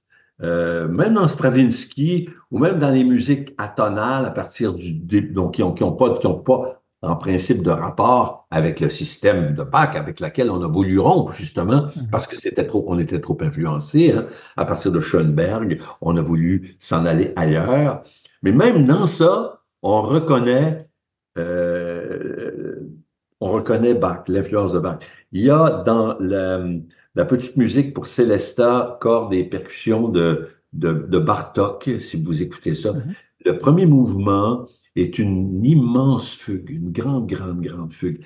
Et c'est, ce n'est pas, c'est pas basé sur le système tonal. C'est atonal, mais Bach est pas loin malgré tout par, par la forme. Alors, c'est, très, très amusant. Donc, on revient, on revient à l'intelligence artificielle. Si on donne du Bach, si on nourrit la, la bête si je peux dire, avec du Jean-Sébastien Bach, on va finir par retrouver les, les assises et le langage de d'autres compositeurs. Déjà, c'est essentiel que Bach soit là, en tout cas. Depuis le début, on parle d'une entreprise au Luxembourg parce que c'est eux qui ont vraiment montré la voie. Ça fait longtemps qu'ils travaillent là-dessus. Mais depuis, il y a plusieurs générateurs de composition et même de musique euh, qui sont apparus sur le marché. Avez-vous l'impression que les compositeurs doivent avoir peur? Les compositeurs humains doivent avoir peur? Oui et non, dans le même sens que les médecins, que les avocats, que les notaires, que, que... oui, on doit, en fait, je pense qu'on doit, comme être humain, être euh, attentif à ce qui va se passer et faire en sorte que euh, se méfier. Je, regardais, je lisais hier justement l'article de Yoshua Bengio euh, sur le sur ça. Et lui, qui, qui est un des, des, des un des parrains, oui. Eh oui, un des parrains de l'intelligence artificielle, hein, euh, dit, écoutez, oui, bon, on a peut-être on a peut-être fait jouer à l'apprenti sorcier, là. on a peut-être ouvert une boîte de Pandore, faites attention à ça. Et c'est vrai pour les compositeurs. Je pense qu'il faut à la fois se servir de ça, être conscient que ça existe, mais en même temps s'en méfier, puis, puis essayer de, de, de, dire, oui, OK, c'est bon, ça existe, mais on va continuer à faire telle chose, telle chose. Ça peut nous aider à avancer d'une certaine façon. Il faut, mais je réponds la même chose qu'un avocat pourrait vous dire. Euh, hein, il reste que, ça, on est tous dans le même bateau, dans le même bain. Mais pour terminer, on apprenait récemment que la, grande récipiendaire d'un prix littéraire au Japon a avoué que pour certaines parties de son livre, elle avait utilisé l'intelligence artificielle pour lui donner un coup de main, pour l'inspirer, pour l'aider à, fignoler certains passages. Est-ce que vous, vous vous imaginez, parce que vous créez encore beaucoup, est-ce que vous vous imaginez à un moment donné utiliser un outil comme l'IA pour euh, vous aider à générer une certaine partie d'une pièce musicale? J'ai pas pensé à ça, mais sur le plan thématique, ça peut être très intéressant. Écoutez, je vais vous dire une chose. On utilise les signes, on, fait des clins d'œil quelquefois. On, utilise des signatures, des, des on, écoute quelque chose, on dit tiens, Beethoven faisait ça. Hein. Euh, faut pas se, on, prend, on prend ce qu'un autre compositeur a écrit, puis on dit, tiens, on va, faire une citation, on va partir là-dessus, et ça va nous amener ailleurs. Ça, c'est une chose. On se paye également soi-même, euh, on, récupère, on recycle du matériel, ce qui est une sorte de façon de se plagier, de s'auto-plagier. Euh, moi, j'ai fait ça, et je suis pas tout seul. Je veux dire, je suis d'autant plus à l'aise de l'affirmer que plusieurs euh, compositeurs le font. On fait tout ça. Euh, sur les compositeurs de musique de film, mon Dieu Seigneur, s'il fallait se confesser pour ça, on, ne finirait plus, on irait en enfer.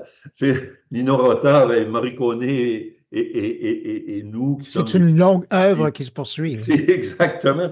On s'auto... On...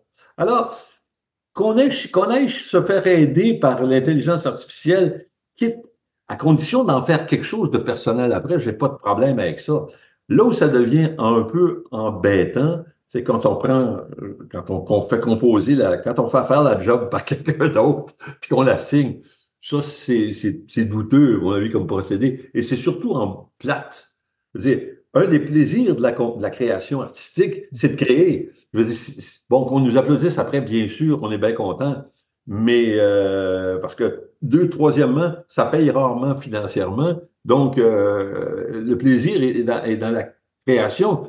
C'est quand, quand moi je trouve un, bel enchaînement d'accords et que c'est moi qui l'ai trouvé, bah, je suis content. J'aime mieux ça que, ce soit moi, que ce soit l'intelligence artificielle qui l'ait trouvé. Cela dit, un, un, thème, un thème, c'est le début. Tu sais, c'est le début, c'est la, la, fondation. Le reste, il reste à faire. Tu sais, comme Michel Brou me disait, quelqu'un disait hey, j'ai eu une bonne idée de film. Il dit Moi aussi, j'en ai 25 par jour. Le problème, c'est de faire le film. c'est pas l'idée. Donc, le thème, c'est pareil, c'est bien cute, un beau thème. Ouais, OK, un beau thème, OK, ça va être un verre d'oreille, ouais, mais ben, OK, continue. Fais-les, fais-les. Ça faut que ça dure quatre minutes et demie, ou trois minutes et demie, ou deux heures et demie. T'en fasses quelque chose. Alors, ça, c'est là où ça deviendrait problématique, à mon avis, d'utiliser l'intelligence artificielle. Je, m'en vais, je m'en vais euh, manger un hot dog pendant que l'intelligence artificielle compose ma toune n'y a pas de plaisir. C'est stérile comme. Donc, euh, je pense que dans le cas des, des, artistes, on n'aura pas à vivre trop trop un problème parce que en musique commerciale, oui. C'est pour, pour, des, pour des jingles, ou pour, déjà, ça se fait visuellement. Donc, mm-hmm. je pense qu'il n'y aura pas de problème. On aura, on, verra à la télévision ou sur les écrans ce qu'on mérite de voir, tu sais, ce que, le, fruit de, nos, de, de, de, cette sorte de stérilisation euh, ou d'uniformisation de la, de la, culture. Mais euh, pour ce qui est de la création d'une œuvre picturale ou d'une œuvre littéraire ou d'une œuvre musicale, comme je vous dis, le, le, le, le plaisir est dans, dans le fait. C'est dans la création. Ouais. ouais. Maestro François Dompierre, merci d'avoir pris de votre temps pour répondre à mes questions et je vous laisse retourner à votre piano. Oui, je n'ouvrirai pas mon petit, mon petit carnet d'intelligence artificielle. Merci Bruno. Merci, au revoir. Au revoir.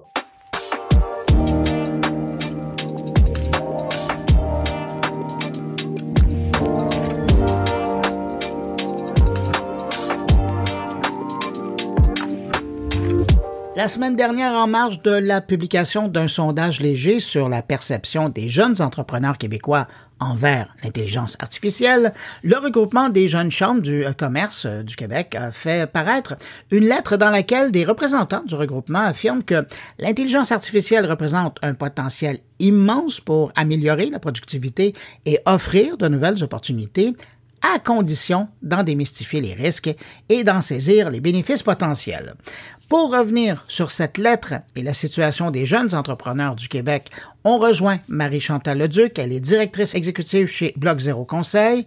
Elle est membre du Cercle des gouverneurs du regroupement des jeunes chambres de commerce du Québec et elle est également la co-signataire de cette lettre. Bonjour Marie-Chantal Leduc. Bonjour. Marie-Chantal, quand vous voyez là, les derniers chiffres de Léger euh, sur une étude que vous avez commandée, que 90% des jeunes professionnels de moins de 35 ans disent connaître l'intelligence artificielle, mais qu'il y a seulement 34% qui se disent familiers avec le sujet et qu'il y a 56% qui disent avoir un niveau de connaissance de l'IA plutôt mauvais. Qu'est-ce que ça vous dit, vous? Ben, pour moi, ce que ça me dit, c'est que c'est encore réservé à l'élite qui est dans le sujet. Donc, ça n'a pas été verbalisé. On, je pense que les gens ne comprennent pas encore qu'est-ce que l'IA en soi. Et euh, parce que l'IA est déployée dans différents, différents niveaux, puis différents, euh, euh, différents niveaux qu'on voit ou qu'on ne voit pas. Hein. Des fois, c'est juste qu'on n'appelle pas ça des l'IA nécessairement, là, mais je pense que les gens ne savent juste pas qu'est-ce que c'est l'IA parce qu'on en voit quand même de déployer dans notre quotidien. Là. Oui, ben, ben, de façon transparente. On a juste à penser aux réseaux sociaux ou aux, services de, commerce qu'on utilise. Selon vous, c'est quoi la principale raison de la méconnaissance ou de la méfiance, selon vous? Euh, ben ça, c'est deux choses euh, différentes. Le méconnaissance, méfiance. Méconnaissance, euh, ben, je pense que c'est c'est pas communiqué de manière ouverte ou on n'en fait pas un sujet qui est parlé de manière qui est accessible aux, gens. ça, c'est la première chose. La, la, méfiance, la méfiance, moi, je pense que c'est important d'être méfiant dans la vie. Donc, moi, dis toujours mon fils d'être critique. La méfiance part de euh, mais euh, par contre, ces critiques-là, on doit aller chercher des réponses pour être capable de peser les pour et les contre. Et je pense que euh, avec tout ce qu'il y a, toute l'information qu'on met sur Internet de nos jours, cette méfiance-là par rapport à, l'IA, euh, c'est, on parle d'IA responsable notamment, là, donc il faut, faut être conscient, mais je pense que c'est un sujet qui est plus large qui est celui de la cybersécurité. Hmm. Euh, donc, il n'est pas, oui, l'IA, ça peut être amplifié, hein, mais euh, je pense qu'on parle de cybersécurité plus à l'âge quand on a cette méfiance-là.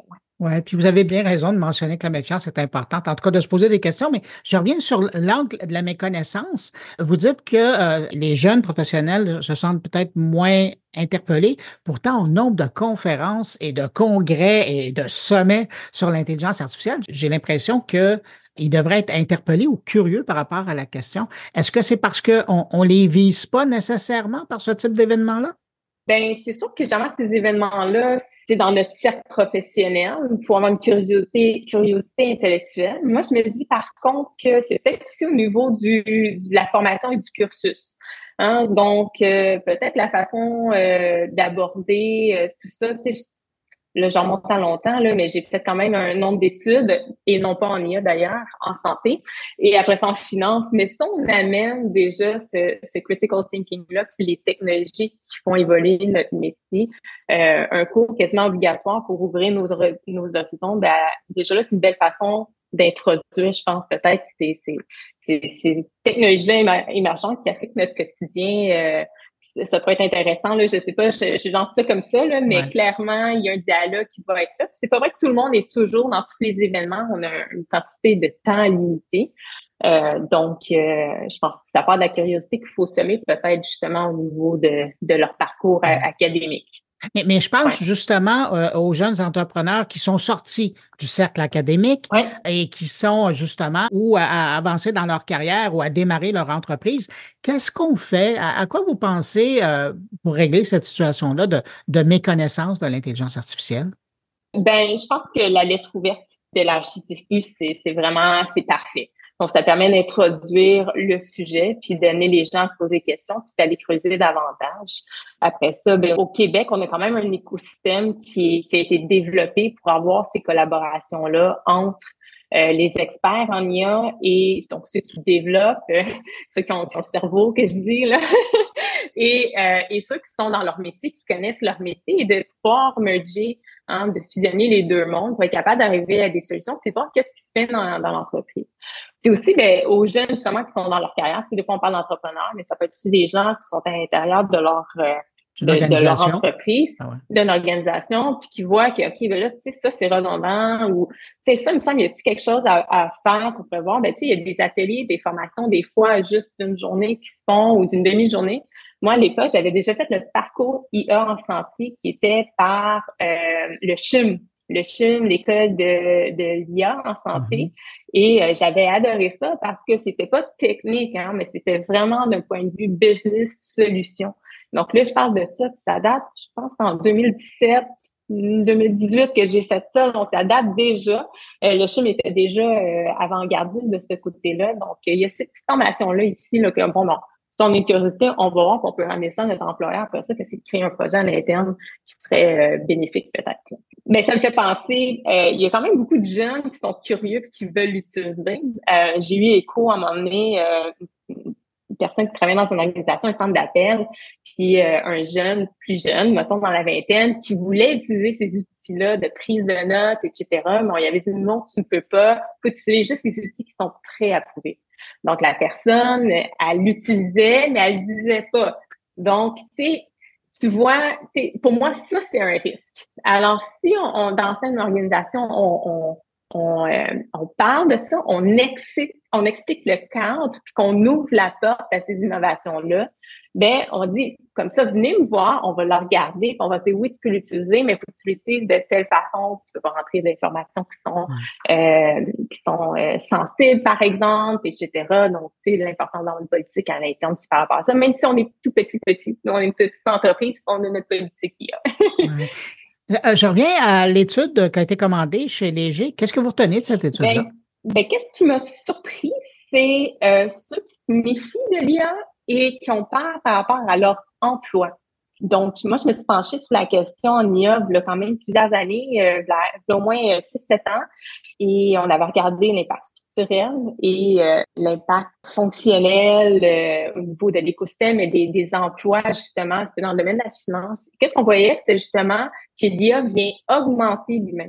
Donc, quand on parle d'augmenter, c'est que c'est vraiment l'idée, c'est pas nécessairement de remplacer l'humain parce que l'aspect cognitif avancé de jugement critique doit être là. Euh, et donc, oui, il y a des, des jobs qui vont disparaître, mais généralement, c'est, c'est, c'est des emplois qui, c'est pas des emplois, c'est des tâches. Les emplois se transforment et c'est les tâches redondantes qui sont très de toute façon, j'ai travaillé beaucoup avec des nouvelles générations qui rentraient, puis que, tu sais, je leur demandais de faire de quoi, ça leur tentait pas de faire ça de toute façon. Donc, les, les tâches qui peuvent être automatisées, que oui, il y a une partie cognitive, qu'on a des outils euh, de reconnaissance au niveau du texte, etc., euh, mais qui viennent augmenter, qui viennent rendre votre job plus rapide, plus efficace, qui vous concentre sur les, la partie qui est vraiment stimulante, à valeur ajoutée dans le fond. Donc, euh, moi, ça m'a ça m'a étonné de par la, la peur par rapport à l'emploi parce que euh, au contraire, c'est une transformation euh, positive qu'on voyait par rapport à l'IA. Quand c'est bien encadré, c'est bien déployé, bien entendu. Hmm. En terminant, je vais vous poser la question parce que vous étiez signataire d'une lettre donc qui a été envoyée, qui a été partagée concernant les, les, jeunes entrepreneurs et, et l'intelligence artificielle. Qu'est-ce que vous espérez faire avec cette lettre-là? Bien, on espère ouvrir un dialogue puis une curiosité.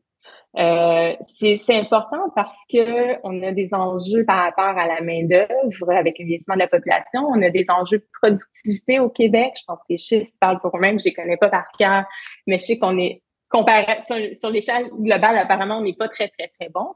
Euh, donc, dans cette perspective-là, ben, il faut avoir une ouverture pour voir ben, comment les technologies émergentes peuvent être utilisées pour euh, améliorer cette productivité-là, puis aussi euh, garder nos employés, c'est qu'on est. Euh, donc, il y a des attentes par rapport à euh, aux emplois de plus en plus grandes, je pense, puis avec raison, dans le sens que ben j'ai mon emploi, j'aime ça, mais euh, il faut que ça évolue, tu sais, on veut pas stagner. Et pour garder cette main d'œuvre là qui est curieuse, puis qui, qui, qui veut aussi avoir une vie personnelle, etc. Ben il faut avoir cette ouverture d'esprit là, puis aller chercher des outils technologiques ou autres pour améliorer ça puis faire face à ces enjeux-là par rapport à la main-d'œuvre et à la productivité. Donc, pour moi, c'est, j'espère que ça va ouvrir des conversations et une curiosité euh, de, de l'ensemble des, des, des, entrepreneurs et entrepreneurs à travers le Québec, parce qu'on a une culture entrepreneuriale assez forte au Québec. Là. Ça, ça nous distingue. Bon, ben, en tout cas, vous venez de poser la discussion euh, dans mon carnet.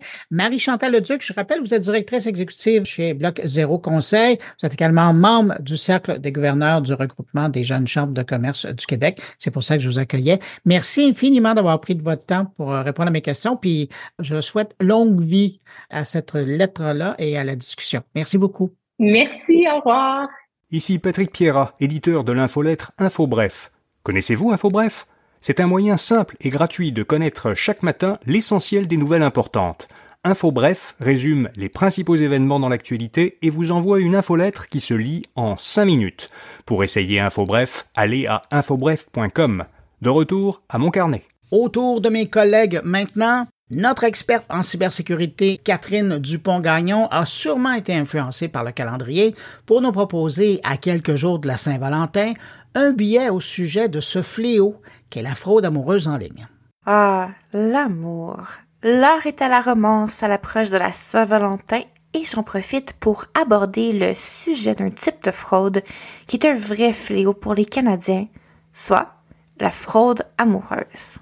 Selon le Centre antifraude du Canada, la fraude sentimentale ou fraude amoureuse constitue le second type de fraude ayant entraîné les plus importantes pertes financières pour les Canadiens en 2023. Au total, c'est 975 signalements pour 18 millions de dollars en pertes qui auront été rapportés au centre. Le chiffre donne froid dans le dos, considérant qu'il ne reflète, selon les estimations, que 5% des incidents. La réalité, c'est que très peu de victimes déclarent leur expérience. Dans le cas d'une arnaque amoureuse, la honte, l'isolement et l'impact émotionnel profond lors de la réalisation de ce qui s'est passé font souvent que les victimes préfèrent cacher ou taire leur souffrance. Il est également très difficile de retrouver l'argent dans ce genre de circonstances puisque la victime a envoyé de plein gré, oui, mais sous de faux prétextes, les sommes d'argent. Qu'est-ce que la fraude amoureuse donc et qui touche-t-elle particulièrement? Eh bien, la fraude amoureuse, c'est un stratagème, on peut parler ici d'ingénierie sociale, par lequel un fraudeur convainc une victime d'être en relation amoureuse avec lui via des réseaux sociaux ou un site de rencontre et éventuellement lui soutire de l'argent sous divers prétextes. Ce type d'arnaque tend à être profondément blessant, surtout qu'il s'appuie généralement sur des techniques de séduction calculées pour bien accrocher la victime. Les parallèles avec une relation abusive sont clairs. On commence par du love bombing, on isole la victime et éventuellement on escalade les situations afin de soutirer de plus en plus d'argent. Les fraudes amoureuses peuvent cibler des gens de toutes les démographies, mais les personnes âgées y sont particulièrement vulnérables. L'isolement, le besoin d'amour et d'appartenance, les facultés cognitives parfois en déclin et le manque de littératie technologique sont tous des facteurs de risque à considérer dans le cas de ce type d'arnaque en ligne. Comment donc savoir si nos dernières discussions avec un prince charmant rencontré en ligne sont le début d'une belle histoire d'amour ou une histoire d'horreur qui videra nos comptes en banque? Bien, il faut considérer les signes précurseurs d'une arnaque amoureuse. Tout d'abord, la relation frauduleuse se vit dans un contexte à distance. Que ce soit une personne qui viendra bientôt vivre au pays ou qui est temporairement exilée à l'autre bout du monde, toutes les excuses sont bonnes pour ne pas se rencontrer en personne et maintenir l'illusion. Ce type de relation a tendance à évoluer très rapidement. Tout va trop vite. Les grandes déclarations d'amour éternel se font après seulement quelques échanges et généralement tout est trop beau pour être vrai. Les arnaqueurs n'hésiteront pas à cumuler de l'information sur leurs victimes afin de sembler être le match parfait. Dans l'optique d'isoler la victime, il y a également souvent la demande de garder la relation secrète auprès des proches. Il y aura toujours également une excuse pour éviter la rencontre. Un avion manqué, un accident, un proche malade. D'ailleurs, ces excuses sont souvent les scénarios qui aident l'arnaqueur à soutirer de l'argent. Un membre de la famille a soudainement besoin d'un soin de santé pour sauver sa vie. La voiture brisée doit être absolument réparée pour se rencontrer. Les scénarios peuvent aller très loin et s'étendre sur plusieurs mois afin de soutirer un maximum d'argent aux victimes. Celles-ci peuvent y passer toutes leurs économies et s'endetter. D'ailleurs, les signes à surveiller auprès de vos proches afin d'intervenir en cas d'arnaque sont un peu sur la même lignée. Des demandes d'emprunt d'argent, une relation mystérieuse qui semble aller très vite, un isolement soudain.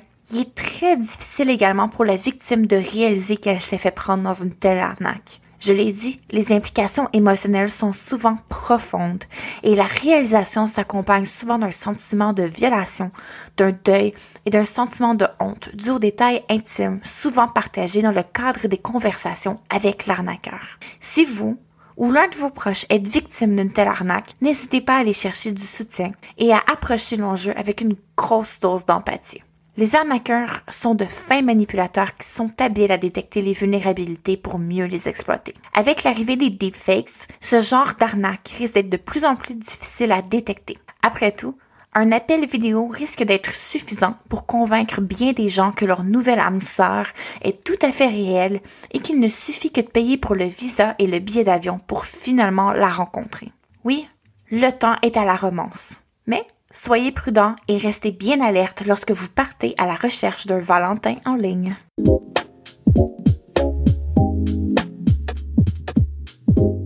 Thierry Weber nous parle du casque Vision Pro d'Apple parce que oui, il a déjà sa petite idée sur le sujet. Bonjour Bruno, bonjour les auditeurs de mon carnet. Ah, l'Apple Vision Pro. Ce produit est partout, n'est-ce pas? C'est comme si du jour au lendemain, le futur avait décidé de frapper à notre porte, se présentant sous la forme d'un casque ou d'un masque de réalité virtuelle qui promet de transformer n'importe quel endroit en un théâtre personnel. Du moins, c'est ce que clame Apple. Je dis clame car, entre vous et moi, je n'ai pas touché à ce fameux casque. Mais comme euh, tout bon passionné de technologie qui se respecte, l'absence de preuves tangibles n'a jamais été un obstacle à la formulation d'une opinion tranchée. C'est ce que je pense. Alors, d'après Apple, le Vision Pro peut faire de votre petit studio un IMAX privé où les films, les séries et les jeux prennent vie en grand format avec un son spatial pour vous faire sentir au cœur de l'action. Imaginez un peu, plus de pixels qu'un téléviseur 4K pour chaque œil. Vous pourriez être en train de survoler le Grand Canyon alors que vous êtes en réalité affalé sur votre canapé, une pizza à la main. Fascinant, non? Toutefois, l'excitation autour de ce casque semble avoir engendré quelques hum, dérives. Des, utilisateurs ont été vus conduisant leur voiture tout en portant le casque, confiant leur destin au pilote automatique. On pourrait croire à un sketch de science-fiction, mais non, c'est bien la réalité de 2024. Je vous rappelle que le casque est sorti le 2 février et déjà, déjà on parle de ce genre de d'excès. Je ne sais pas pour vous, mais l'idée même me donne des sueurs froides. Un conseil, ne tentez pas l'expérience chez vous. Enfin, si vous arrivez à mettre une voiture chez vous, hein, bien évidemment. Et puis, il y a la question du prix. Ah, le prix. Apparemment, acquérir un bout du futur n'est pas donné, sans parler des applications compatibles qui semblent se faire rares pour l'instant, et d'une obsession pour l'état de la batterie qui, selon certains, gâche un peu la fête. Mais à en croire les retours, Apple aurait réussi là où d'autres ont échoué, en offrant une expérience de réalité virtuelle sans les tracas habituels de configuration. Et il semblerait que le contrôle du casque soit d'une simplicité enfantine, un simple pincement de doigts et le tour est joué. Magique, vous dites? Peut-être bien. En résumé, le Vision Pro s'annonce comme une intégration parfaite de tout l'écosystème Apple dans un seul produit, promettant une immersion dans des mondes virtuels avec une grande qualité d'image à couper le souffle. Mais ici, Assis confortablement loin de toute cette technologie de pointe, je me demande si ce casque révolutionnaire ne serait pas juste la dernière pièce d'un pulse destiné, destiné à nous garder encore plus connectés, encore plus immergés dans le virtuel, au risque de nous éloigner un peu plus du réel. Ah, l'Apple Vision Pro, ce prodige de technologie qui fait tourner les têtes et suscite des débats passionnés parmi les technophiles. Avec ses nouveaux avis en main, plongeons un peu plus profondément dans ce que les experts en disent tout en conservant notre ton amusant et léger. Oui, parce que 4000 dollars hein, quand même. D'après Neil Patel de The Verge, le Vision Pro serait moins un ordinateur spatial révolutionnaire et plus une paire de lunettes VR euh, AR haut de gamme. Apple vise les étoiles avec ses ses ambitions AR, mais selon Patel, nous sommes toujours fermement ancrés sur Terre. L'avance technique est indéniable, dit-il, les écrans sont à tomber par terre et le mode pass-through vous fait presque oublier que vous regardez à travers des caméras. Presque. Cependant, le Vision Pro, pour euh, toute sa magie, n'échappe pas aux limitations terrestres de la réalité virtuelle, lourd devant, un peu comme porter un casque de plongée sur la tête toute la journée, euh, détendeur en plus, je dirais. Et bien que la réalité d'image en faible luminosité laisse à désirer, Patel nous rappelle que malgré tout, ces lunettes ne peuvent pas encore remplacer nos propres yeux. Décevant je sais. Joanne euh, Stern du Wall Street Journal nous offre une perspective, elle, hilarante, tentant de vivre à l'intérieur pendant 24 heures, entre faire des pâtes et découper des oignons sans pleurer, une révolution, une révolution culinaire, vraiment. Le Vision Pro semble être un gadget de première génération avec des défauts qui le rendent charmant ou frustrant. C'est selon. Selon votre tolérance aux gadgets encombrants et aux batteries éphémères. Scott Stein de CNET, lui, salue le Vision Pro comme une révolution dans l'univers des casques VR, un home cinéma portable et une machine à souvenirs pour revivre vos moments préférés. Mais lorsqu'il s'agit de jeux, le Vision Pro semble manquer le coche, se contentant d'être un écran collé à votre visage plutôt qu'une porte d'entrée vers des mondes interactifs en 3D. En conclusion, le Vision Pro avec son intégration sans faille dans l'écosystème Apple, ses commandes gestuelles qui semblent sorties d'un film de science-fiction et son potentiel de transformer chaque expérience en quelque chose de magique représente sans aucun doute un bond en avant. Mais entre les lunettes lourdes, la qualité d'image variable et un manque flagrant de jeux immersifs et d'applications, il semblerait qu'on soit encore loin de la révolution euh, promise. Alors, devrions-nous euh, jeter nos vieilles lunettes pour adopter cette vision futuriste d'Apple? Peut-être pas tout de suite. Mais une chose est sûre, dans ce voyage technologique, la destination semble tout aussi excitante que le chemin parcouru. Et moi, toujours sans ce fameux produit entre les mains, je me contente d'imaginer les possibilités en attendant patiemment que la réalité rattrape la vision. Allez, faites attention en traversant la rue. Si vous portez un Vision Pro, portez-vous bien et à très bientôt si c'est pas avant.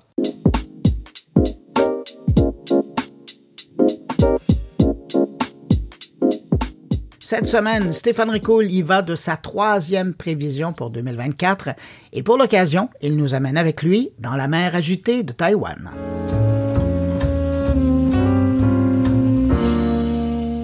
Jeudi 1er février 2024, le CEO de Nvidia déclarait Le ministre Champagne veut mon soutien pour garantir que le Canada puisse avoir accès à une technologie de pointe afin qu'il puisse, avec le financement nécessaire, construire sa propre infrastructure et j'en suis très enthousiaste.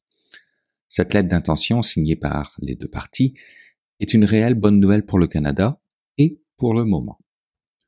Au même titre que le Japon, la Corée du Sud, la Malaisie, Singapour, la Grande-Bretagne, la France et l'Italie, le Canada voit dans l'intelligence artificielle un vecteur de croissance mondiale et se trouve dans une position avantageuse avec la présence de talents indéniables en la matière, à quoi s'additionnerait un financement supplémentaire et une infrastructure technologique avec l'arrivée de Nvidia. Donc oui, c'est une réelle bonne nouvelle, effectivement. Mais elle est fragile et ne tient qu'à un fil de soi, si je peux me permettre. Pourquoi? Parce que la très grande majorité des semi-conducteurs et la totalité des plus performants permettant à l'intelligence artificielle de faire aller rondement ses algorithmes sont fabriqués par une seule entreprise, soit la Taiwan Semiconductor Manufacturing Company, TSMC pour les intimes. Déjà que d'avoir un fournisseur quasiment unique, on le sait en affaires, c'est probablement pas la meilleure des idées, mais si en plus celui-ci est situé dans une région du monde où la mer est particulièrement agitée, la bonne nouvelle pourrait très bien être de courte durée. Par mer achetée, vous comprenez bien que je parle ici politique. C'était ma troisième perspective pour 2024 dans mon premier billet de l'année, une perspective pour laquelle je me payais un voyage imaginaire en mer de Chine, bercé non pas sur des vagues, mais sur une longue citation de Gilles Babinet que je vous remets ici. Tout le monde a désormais compris qu'une guerre entre la Chine et Taïwan projetterait le conflit ukrainien à une échelle lilliputienne tant les répercussions sur l'économie mondiale seraient importantes. Cela explique en grande partie pourquoi États-Unis, comme Europe, sponsorisent à coût de dizaines de milliards de dollars la mise en place de super usines de semi-conducteurs dernier cri. Dans ce moment d'accélération, ne pas avoir un écosystème intégré dans l'intelligence artificielle, c'est hypothéquer sa souveraineté. Beaucoup de responsables militaires, économiques, politiques constatent que les schémas d'hier sont peu à peu déclassés par de nouveaux paradigmes où l'intelligence artificielle prend une place première. Les facteurs d'instabilité géopolitique se superposent avec la carte des grands fournisseurs technologiques Fin de la citation. Mais surtout, hausse des tensions entourant Taïwan, qui possède certainement une clé de négociation que Chine et États-Unis veulent absolument tourner dans le sens qui fera leurs affaires. Mais pas seulement les pays, les entreprises aussi, qui au printemps venu ne veulent pas se retrouver fort démunis. Observez Sam Altman d'OpenAI à l'œuvre. Il est pleinement conscient que la prochaine évolution de ChatGPT 4, donc ChatGPT 5, logiquement, va accroître sa dépendance aux semi-conducteurs. Actuellement, il cherche activement des financements pour créer un réseau international de sites de production de semi-conducteurs spécialisés pour l'intelligence artificielle.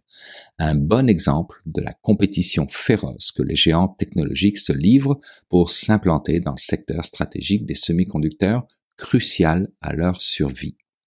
Et pendant que Sam Altman négocie avec des investisseurs du Moyen-Orient et des fabricants de semi-conducteurs potentiels, le secteur est à la veille d'un bouleversement qui pourrait bien redéfinir l'équilibre des forces concurrentielles dans le domaine de l'intelligence artificielle. Le marché des semi-conducteurs est devenu le théâtre d'une lutte acharnée pour les entreprises émergentes de la Silicon Valley, avec quelques généraux de guerre, les grands fabricants de puces, au cœur de cette bataille de soldats, les créateurs d'intelligence artificielle, pour le maintien de leur leadership. Des sociétés telles que OpenAI dépendent fortement des puces performantes pour entraîner et faire fonctionner leur modèle de traitement de langage avancé. La pénurie d'approvisionnement en semi-conducteurs, ainsi que le nombre limité de fabricants capables de les produire, a exacerbé la rivalité entre les géants technologiques qui se disputent maintenant ces composants essentiels. Car OpenAI n'est pas la seule à vouloir investir massivement dans la technologie des semi-conducteurs. Meta a aussi annoncé des investissements conséquents dans des puces informatiques spécialisées indispensables au développement et à la mise en œuvre de ces nouvelles applications d'intelligence artificielle générative. L'objectif est d'optimiser son infrastructure technologique, notamment par l'acquisition d'environ 350 000 unités de traitement graphique de chez Nvidia d'ici fin 2024. Posez-vous pas la question de pourquoi la valorisation boursière de Nvidia a grimpé jusqu'à 1500 milliards de dollars. Dès le début de 2024, la question des semi-conducteurs s'est affirmée comme un enjeu majeur sur la scène économique et géopolitique internationale. Le 13 janvier a marqué un tournant avec la réélection à Taïwan du Parti démocrate progressiste, mal vu par Pékin, pour gouverner l'île est-il nécessaire, avec les mots de Gilles Babinet un peu plus tôt, de souligner l'importance cruciale de Taïwan, revendiquée par la Chine au passage, qui domine la production mondiale des semi-conducteurs avec plus de 60% de la production? Une dynamique qui captive l'attention internationale compte tenu de l'impact majeur de l'île sur l'économie mondiale. Et c'est pas fini, puisque l'année culminera avec les élections présidentielles américaines début novembre, un événement clé pour l'avenir de l'industrie des semi-conducteurs. Joe Biden et Donald Trump, bien qu'adversaires dans la course à la Maison Blanche, semblent cependant s'accorder sur cette question essentielle. Le démocrate a non seulement poursuivi la politique de son prédécesseur républicain visant à contenir le progrès technologique de la Chine, mais a également renforcé les mesures en décembre 2023.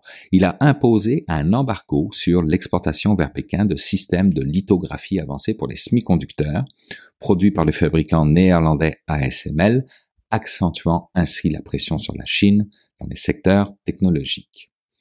Alors, quoi penser de 2024 en ce qui concerne une mer de Chine qui pourrait bien être agitée tout autant que le secteur économique de l'intelligence artificielle? Eh bien, j'ai interviewé ChatGPT 4 à ce sujet, en lui posant la question suivante. Selon toi, que pourrait-il se passer en 2024 en mer de Chine, en regard à Taïwan et sa capacité unique au monde de produire des semi-conducteurs qui sont dédiés à l'intelligence artificielle, sachant que le Parti démocrate progressiste a été porté de nouveau au pouvoir, et qu'en novembre 2024 auront lieu des élections américaines dans un contexte de tension entre Pékin et Washington. Sa réponse est la suivante. La situation en mer de Chine et autour de Taïwan en 2024 pourrait être influencée par plusieurs facteurs clés. Voici quelques scénarios possibles basé sur l'analyse des tendances actuelles et des relations géopolitiques. Premier scénario. Avec le Parti démocrate progressiste au pouvoir, Taïwan pourrait continuer à renforcer sa position économique et technologique, notamment dans le domaine des semi-conducteurs. Cela pourrait inclure des investissements supplémentaires dans la recherche et le développement, ainsi que dans la sécurité de la chaîne d'approvisionnement pour les semi-conducteurs.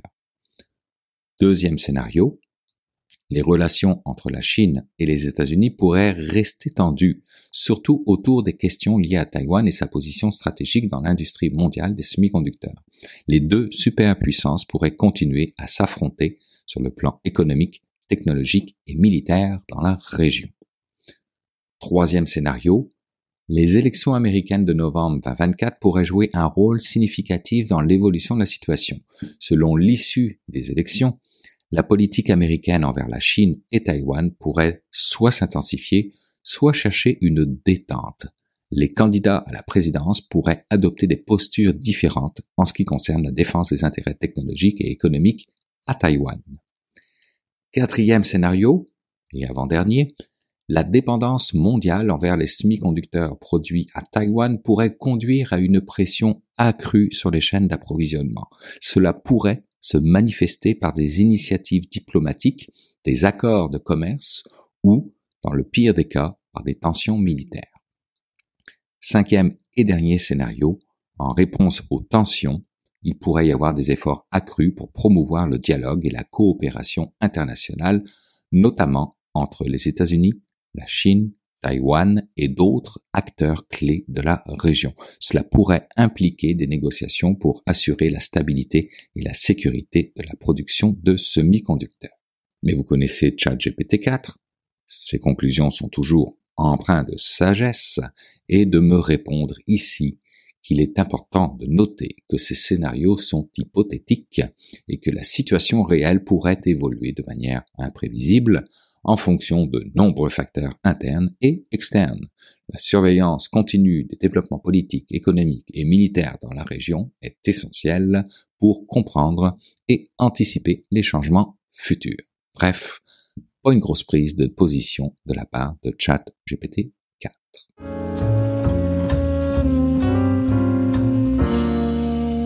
Et eh bien voilà, c'est ainsi que se termine cette édition de mon carnet. Un gros merci à mes invités, merci à mes collègues Jérôme Colombin, Catherine Dupont-Gagnon, Thierry Weber et Stéphane Ricoul pour leur présence cette semaine. Et puis merci à vous qui avez écouté cette édition jusqu'à la toute fin.